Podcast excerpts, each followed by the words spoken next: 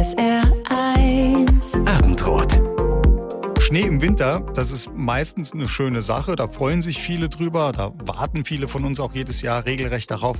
Aber Schnee im Winter, darauf gibt es in unseren Breitengraden längst keine Garantie mehr. An der Stelle bekommen wir den Klimawandel schon zu spüren. Und das hat Folgen für unsere Winterurlaubsgewohnheiten, aber auch für die Tourismusanbieter vor Ort. Wie können wir also auch in Zukunft noch Winter- bzw. Skiurlaub machen und das bitteschön nachhaltig und umweltbewusst? Dazu forscht und lehrt Ulrike Pröbstl-Heider, Professorin für Landschaftsentwicklung, Erholung und Tourismus an der Universität für Bodenkultur in Wien. Sie ist mein Gast im Abendrot-Talk. Herzlich willkommen. Guten Abend. Der Klimawandel, wir haben es schon genannt, der hat Einfluss auf unser Wetter. Im Sommer immer wieder Hitze- und Trockenperioden, dann auch diese außergewöhnlichen Starkregenereignisse. Ja, und jetzt im Winter kaum Schnee, jedenfalls nicht da, wo man ihn besonders gern hätte, nämlich im Skiurlaub. Stimmt der Eindruck? Haben wir weniger Schnee im Winter?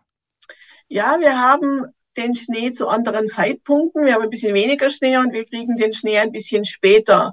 Und ein Problem des Tourismus ist, dass er gerne termingerecht Schnee hätte, nämlich sozusagen dann, wenn die Urlaubszeiten da sind. Das heißt, äh, zunächst mal um Weihnachten herum hätte man gerne Schnee und gerade da äh, ist ja eh eine Warmzeit sehr häufig und äh, im Augenblick sind derzeit die Schneeverhältnisse dann eigentlich jetzt relativ ungünstig. Ein zweiter Einfluss vom Klimawandel ist der, dass auch die Hilfsmöglichkeiten eingeschränkt sind, denn die Zeiträume für die technische Beschneiung, es ist auch zu warm für die Beschneiung, diese Zeiträume mit relativ warmen Temperaturen nehmen ebenfalls zu. Und damit ist sozusagen auch die Hilfestellung in Sachen technischer Beschneiung schlechter. Also dieses ganze System ist etwas unwägbarer geworden. Wir wissen nicht genau, wann der Schnee kommt und wie wir ihn dann auch entsprechend zur Verfügung stellen können, wenn wir ihn denn dann haben wollen und brauchen.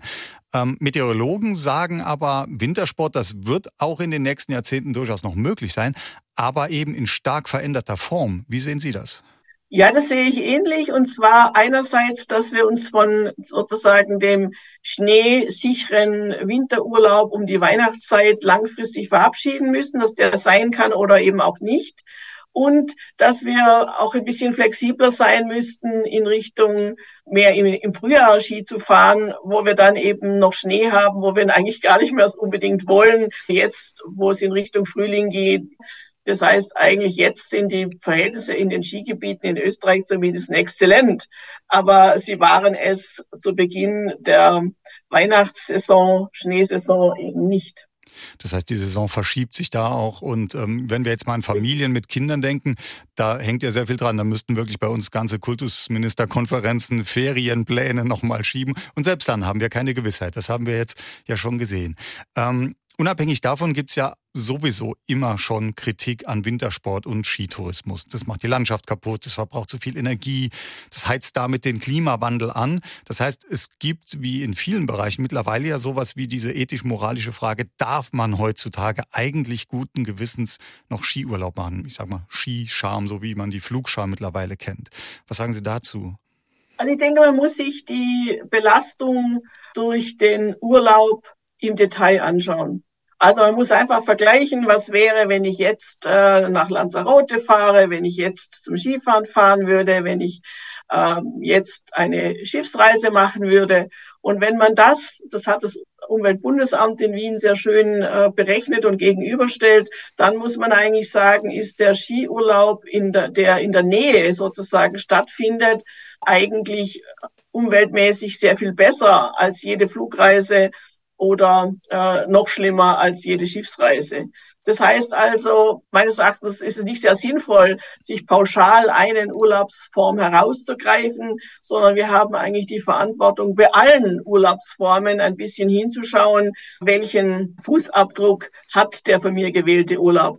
Und da steht der Skiurlaub deswegen nicht so schlecht da. Da kann man ein bisschen auch auswählen selber als Gast. Denn viele Skigebiete machen ihren großen Energiebedarf in Sachen Beschneiung und Seilbahn über grüne Energie. Das heißt, über den Bezug von grüner Energie relativ klimaneutral. Und deswegen liegen sie dann sehr viel günstiger als viele andere Urlaubsformen. Also man muss ein bisschen genauer hinschauen. Von dem pauschalen Urteilen halte ich wenig, denn da müsste man ja dann auch vielleicht sehr kritisch über Flugreisen reden, die man für 29 Euro kaufen kann. Also da müssen wir dann das wirklich. Stimmt wirklich natürlich. Da machen, wir ein groß, da machen wir ein großes Fass auf. Und ähm, vielleicht, um das auch klarzustellen, es geht uns ja auch nicht darum, jetzt irgendwie Menschen den Urlaub schlecht zu machen. Aber es geht darüber, gemeinsam nachzudenken, wie kann man den Urlaub dann trotzdem besser gestalten, umweltgerechter, klimafreundlicher. Das ist ja auch der Ansatz in Ihrer Forschung, in Ihrer Lehre. Sie genau. arbeiten da ja auch mit Skigebieten zusammen, um eben genau das umzusetzen. Und das soll auch vielleicht unsere Linie heute hier in diesem Talk sein. Aber wir haben eigentlich immer zwei Akteure zu betrachten. Einmal wir selbst als Urlaubmachende, aber dann auch diese Urlaubsanbieter vor Ort. Und wir wollen ganz gemeinsam genau. ein bisschen rausarbeiten, wer kann was dazu leisten, dass wir vielleicht doch ganz guten Gewissens noch in Skiurlaub können und dass wir den Winterspaß genießen können. Ähm, Sie haben ein Stichwort eben schon genannt, die Reisebewegung. Also jetzt zum Beispiel den Skiurlaub verglichen mit einer Flugreise. Hier aus unseren Gefilden wird man selten zum Skiurlaub fliegen, man wird hinfahren, allerdings mit dem Auto meistens. Und das ist schon mal ein Hauptproblem, sagen Sie. Ja, den, Sie müssen es auch mal so ein bisschen die Verhältnismäßigkeiten anschauen. Dann entspricht Ihr Energiebedarf von einem Skitag etwa 21 Kilometer Anreise mit dem Pkw. Das heißt, wenn ich, wenn ich das, was ich sozusagen vor Ort verbrauche oder umgelegt auf mich genau, persönlich, genau, der, dieser Verbrauch, der entspricht so viel, wie wenn ich mit einem Auto von 18 Kilometern anreisen würde. Ja, mhm. und diese geringe Distanz, äh, muss man sehen, kein Mensch wohnt 20 Kilometer von einem Skigebiet unbedingt entfernt. Das heißt, äh, von der Gesamtenergiebedarf hängt letztendlich es von unserer Entscheidung ab. Es ist sozusagen relativ marginal, spielt sich im Anteil von 20 zu 80 Prozent etwa ab, was bei der Bergbahn passiert und was wir selber in der Hand haben. Also auch bei dem, sage ich mal, freundlicheren äh, Urlaub im eigenen Land kommt es auf die Art der Anreise an und wir könnten das schon sehr stark in Richtung halbieren oder noch stärker reduzieren, wenn wir das mit der Bahn machen könnten oder Sammelbusreisen beispielsweise organisierte Reisen in dieser Form in Anspruch nehmen, wenn dann eben mehr Leute zusammenreisen. Also da im Bereich der Anreise kann man sehr viel machen und die Skigebiete haben auch erkannt, dass sie Angebote in Zusammenarbeit mit der Bahn forcieren müssen. Jetzt werden viele sagen, naja, ich habe das ganze Gepäck dabei, die Skischuhe, die, die Stöcke, die Ski. Klar, da ist natürlich die Wahl fürs Auto die erste Wahl. Bus könnte vielleicht schon mal ein Kompromiss sein. In der Gruppe macht es ja auch mehr Spaß.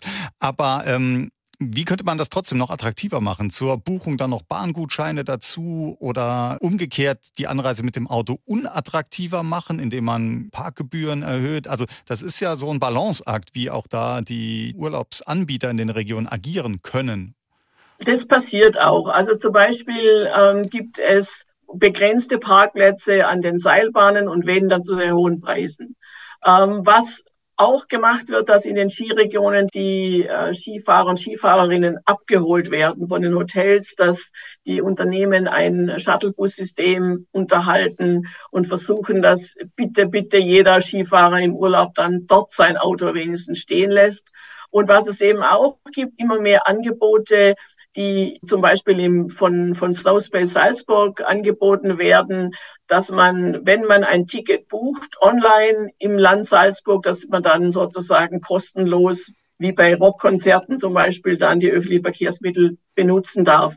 Und ich gehe davon aus, dass eben mit dem Klimaticket in Österreich oder der beschlossenen Regelung für Deutschland, dass damit eigentlich auch in das Anreisethema neuer Wind hineinkommt und vielleicht eben auch entsprechende Verbesserung bei der Bahn, weil ich natürlich auch schon sehe, ich habe äh, drei Kinder großgezogen. Es war natürlich immer ein Wahnsinnsaufwand zu gucken, ob die sechs Handschuhe und die drei Brillen und die sechs Stöcke, ob die wirklich alle auch mitkommen. Und ähm, ich habe dann, so wie Sie gesagt haben, auch eher den Bus äh, gewählt, weil man damit umweltfreundlicher fahren kann und äh, sicher ist, dass alle Handschuhe und alle Stöcke mitkommen.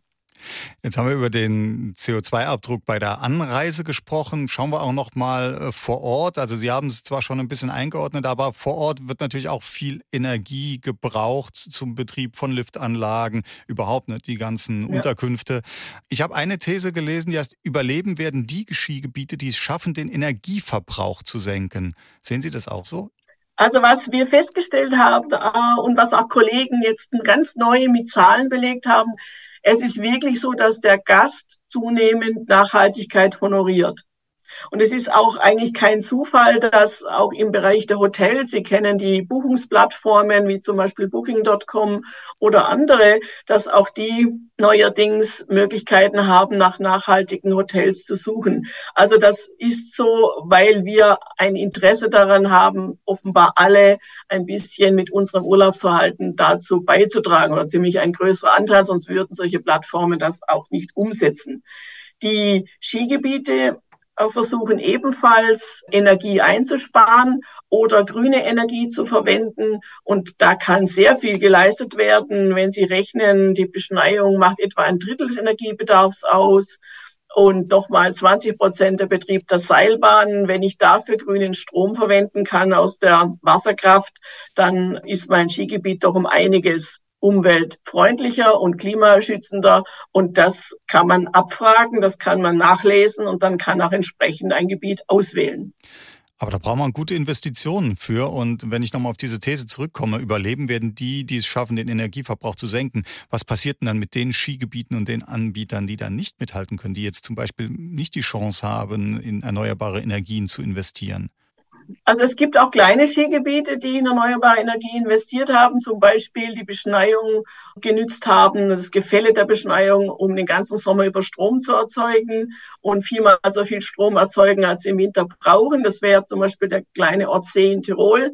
Das heißt, es liegt nicht unbedingt an der Größe, äh, wie grün ich bin, wenn ich mir zum Beispiel eben mit der Wasserkraft grünen Strom in das Unternehmen hineinbringe, dann kann ich das machen, ob ich eine kleinere oder eine größere Seilbahn bin, ähm, ist eine Kostenfrage und auch eine Frage, inwieweit man die Kosten umlegen kann. Das wird zum Teil auch diskutiert, inwieweit sozusagen auch der Kunde mit dem gestiegenen Preislevel äh, umgehen kann und umgehen will. Jetzt haben wir schon ein paar Mal das Stichwort Beschneiung gehört und auch das Stichwort Wasser. Das ist ja auch so ein rotes Tuch für die Gegner von Winter- und Skitourismus, die sogenannten Schneekanonen. Da gibt es nach wie vor große Kritik dran. Sie greifen zu sehr in den Wasserhaushalt ein, sie sind zu energieintensiv. Sie haben schon ein bisschen beschrieben, mit erneuerbaren Energien wird da schon entgegengesteuert. Ähm, eine Sache, die man auch immer noch klären muss, ist da jetzt Chemie im Wasser oder regnet da wirklich nur sauberer Schnee dann raus?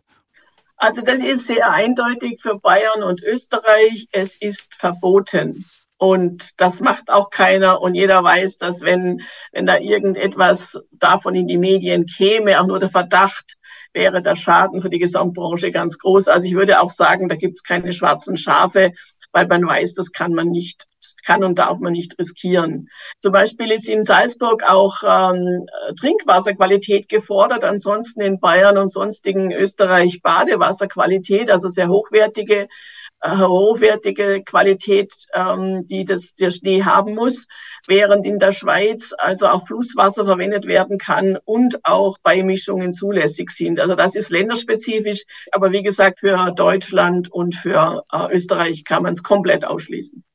Jetzt hören wir ja immer wieder die Meldungen von Trockenperioden oder einem zu niedrigen Grundwasserspiegel. Und auch in dem Zusammenhang kommt ja immer wieder der Vorwurf, na, das ist Wasserverschwendung, was da mit den Schneekanonen passiert. Wie sieht es aus mit dem Eingriff in den Wasserhaushalt und wie kann man das optimieren, um dort auch an der Stelle nachhaltiger zu sein und mit einem ja, besseren Gewissen Skifahren zu können?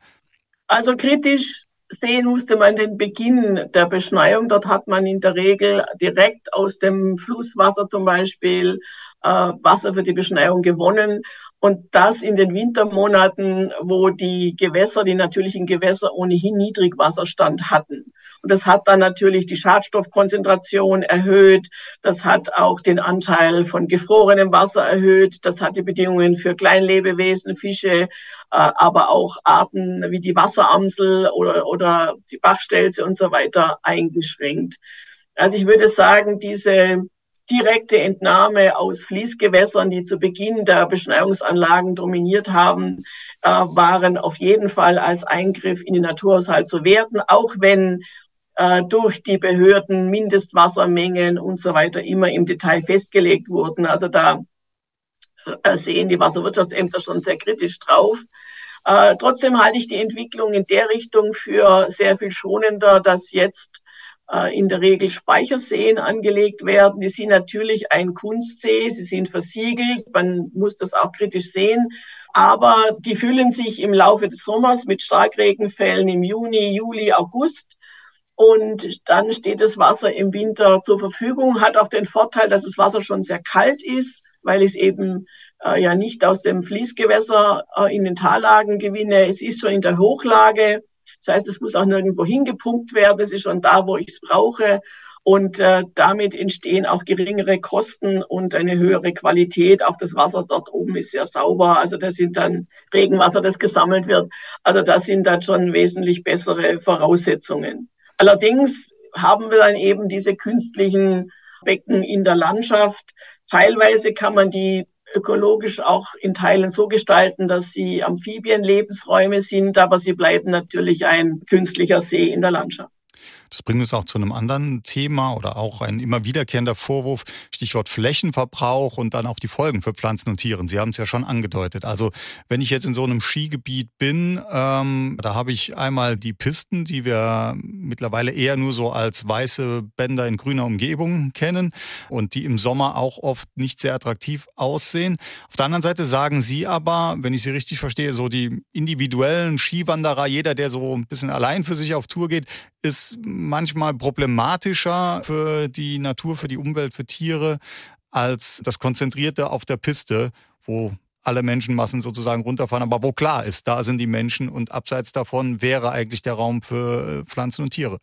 Das ist richtig. Also zum einen möchte ich mal ein bisschen Entwarnung geben, dahingehend sozusagen die Wahrnehmung, wie stark, wie stark bedroht Wintertourismus, dieser organisierte auf den Skipisten, Natur und Umwelt. Wenn wir nachbilanzieren, sind ungefähr die Hälfte, 0,5 Prozent der Fläche der Alpen sind Skigebiete. Und wenn wir das auch in Gemeinden mit ganz vielen Skigebieten wie Kitzbühel oder so anschauen, sind es dann ungefähr ein Prozent.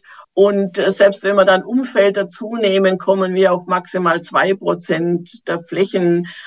Ganz kritische Forscher haben das auf bis zu drei Prozent hochgerechnet. Aber selbst wenn wir drei Prozent annehmen würden, wären das begrenzte Flächenanteile. Das heißt also, der organisierte Skisport, der sehr auf kleiner Fläche sehr intensiv betrieben wird, braucht relativ wenig Fläche. Und vielfach ist im Bayerischen Alpenplan, aber auch in den österreichischen Naturschutzgesetzen in Vorarlberg und Tirol mit Ruhezonen ein Gegenpol gesetzt. Also große Flächen werden um die Skigebiete gelegt, ausgewiesen, in denen keine intensive touristische Nutzung stattfinden kann. Und die eine Seite ist sozusagen dieser konzentrierte Wintersport äh, mit vielen Menschen auf kleiner Fläche die dann auch eine Störung verursachen, an die sich die Wildtiere gewöhnen können. Man hat da sozusagen da so einen Bereich, da ist der Bär los, hm. da ist es laut, da ist viel Lärm durch die Schneekanonen, die man sich, weil die ja auch keine direkte Bedrohung darstellen, die Wildtiere auch gewöhnen können. An was sich nicht gewöhnen können, sind unregelmäßige Störungen sind Störungen auf der großen Fläche, die da verteilt stattfinden. Und das passiert eben beim Skitourengehen, während die Aufstiege noch meistens in vorgespurten Bereichen sind, sind die Abfahrten es dann nicht mehr. Da hat dann jeder doch gerne seine eigene Spur.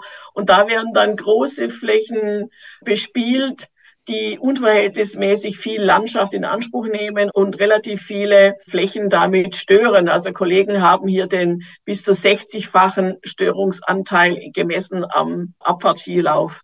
Also von daher muss man sagen, dass ein auf den Pisten zu bleiben, in den Skiräumen zu bleiben, ein großer Beitrag auch zur Beruhigung der anderen Gebiete darstellt.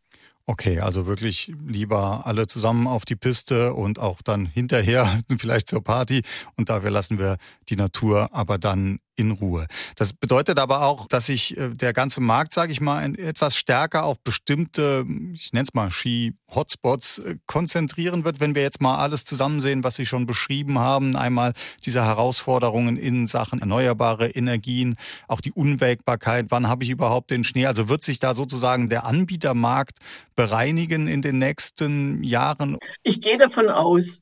Ich gehe davon aus, dass das passiert. Ich gehe aber auch davon aus, dass es gelingen kann, dass auch kleinere Gebiete überleben, die dann ein anderes Konzept haben, zum Beispiel äh, an den Wochenenden besonders geöffnet zu sein oder für bestimmte Zielgruppen Angebote zu haben, zum Beispiel Familien, Skigebiete, wo man gar nicht die große Schaukelfläche, Skischaukelfläche haben will oder Skiberge, wo man sich vielleicht auf das Skitourengehen konzentrieren möchte, zu den Zeiten, in denen es natürlich geht.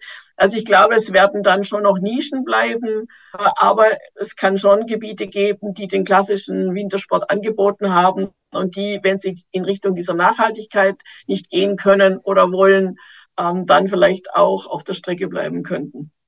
Aber bleibt der Winterurlaub oder der Skiurlaub dann auch noch was Erschwingliches für, ich sag mal, die meisten von uns oder wird es eher noch mal ein exklusiveres Erlebnis?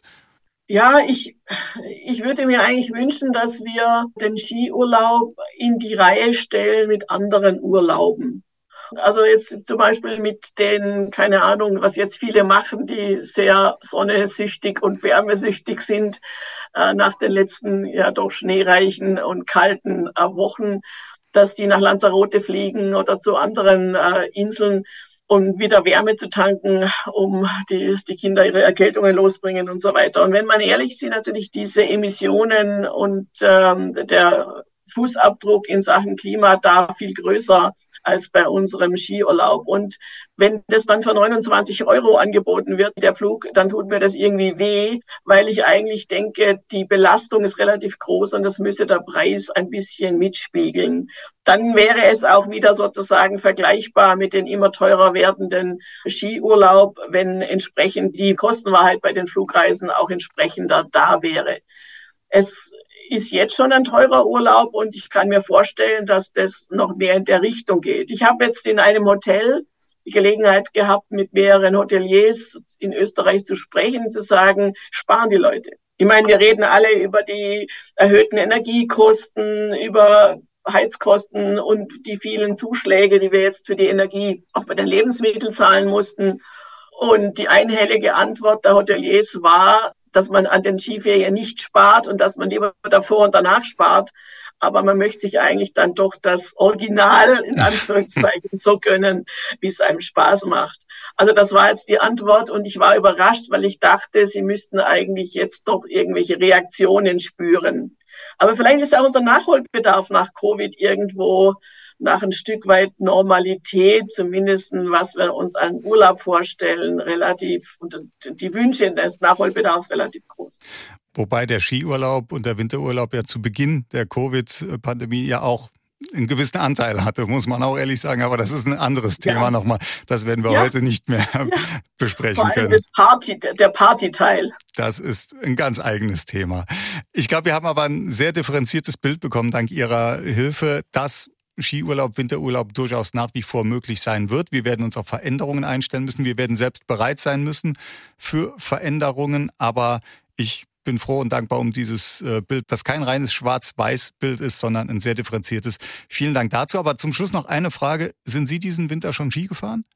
Ja, aber relativ wenig. War es zu grün rundherum? Ja, ich war nicht, wenn die Bedingungen nicht gut sind. Und äh, jetzt im ausgehenden Winter waren die Verhältnisse sehr gut und dann kann man es auch guten Gewissens machen. Ulrike Bröbstel-Heider, Professorin für Landschaftsentwicklung, Erholung und Tourismus an der Universität für Bodenkultur. Vielen Dank für diesen Talk. Vielen Dank für Ihre Infos. Vielen Dank. Schönen Abend. Wiederschauen.